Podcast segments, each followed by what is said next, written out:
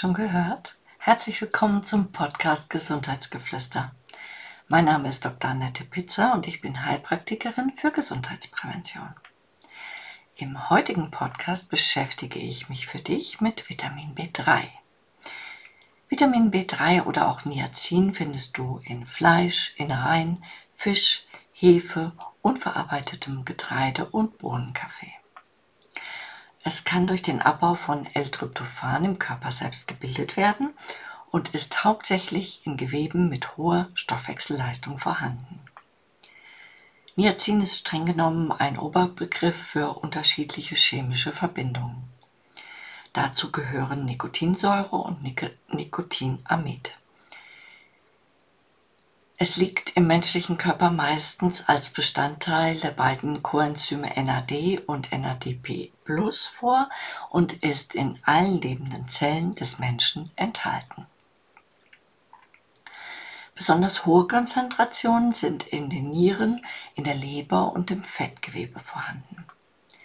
Niacin spielt besonders bei der Energieversorgung des Körpers eine bedeutende Rolle, da es als Bestandteil von NAD und NAD P+ sowohl am Eiweißstoffwechsel als auch am Fett- und Kohlenhydratstoffwechsel beteiligt ist. Neben seiner zentralen Funktion im Energiestoffwechsel ist Niacin wichtig für die Erholung unseres Körpers. Besondere Bedeutung hat es dabei für die Regeneration der Muskeln, der Nerven, der DNA und der Haut. Außerdem fördert Niacin im Gehirn die Bildung von Botenstoffen, mit deren Hilfe Informationen von Nervenzelle zu Nervenzelle transportiert werden. Damit spielt es bei der reibungslosen Funktion des Nervensystems eine große Rolle. Es ist Bestandteil der wasserstoffübertragenden Coenzyme und dadurch am Auf- und Abbau von Proteinen, Kohlenhydraten und Fettsäuren und den damit verbundenen Stoffwechselvorgängen Gängen beteiligt. Ein Vitamin B3-Mangel kann durch die folgenden Erkrankungen verursacht werden. Leberzirrhose, krankhafter Alkoholkonsum, chronischer Durchfall, Magersucht, eine Erkrankung, die Aminosäurenstoffwechsel betrifft, die Hartnum, das sogenannte Hartnum-Syndrom. Darüber hinaus kann ein Niacinmangel aber auch auftreten, wenn man zu wenig Eiweiß aufnimmt. Dann kann, kann nämlich nicht mehr genügend Tryptophan in Niacin umgewandelt werden. Darüber hinaus kann auch ein eine Vitamin B6-Mangel ein Niacinmangel nach sich ziehen. Denn Vitamin B6 wird für die Umwandlung von Tryptophan in Niacin benötigt. Therapeutisch wird Niacin bei Hypercholesterinämie eingesetzt, da es den Spiegel an HDL-Cholesterin, dem sogenannten guten Cholesterin, ansteigen lässt.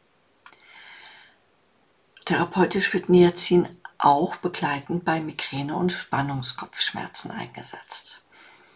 Es lohnt sich wirklich, das auszuprobieren, denn mir hat es immer sehr gut geholfen und meinen Patienten auch. Wie äußert sich Niacin als Mangel?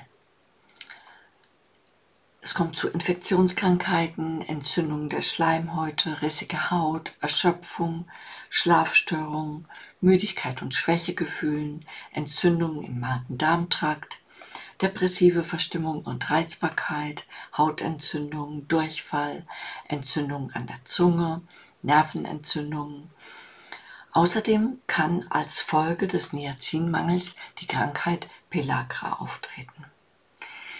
Diese ist vor allem durch Hautveränderungen gekennzeichnet. Bei Pellagra bilden sich juckende, rötliche Ausschläge, der zusätzlich von Schwellungen, Blasen und Verhärtungen an der Haut begleitet sein kann. Daneben sind Durchfall und Demenz weitere typische Symptome der Erkrankung. Gemeinsam mit Chrom zeigt Niacin synergistische Effekte auf den Blutzuckerspiegel. Es gibt Synergien mit allen anderen Vitaminen der B-Gruppe. Bei sehr hohen Dosierungen kann es zu Hautrötungen, Hitzegefühl und Juck Juckreiz kommen. Dann solltest du, wenn du das hast, die Dosierung erniedrigen. Ich hoffe, der Podcast hat dir gefallen und freue mich, wenn du mich abonnierst. Alles Liebe, deine Annette.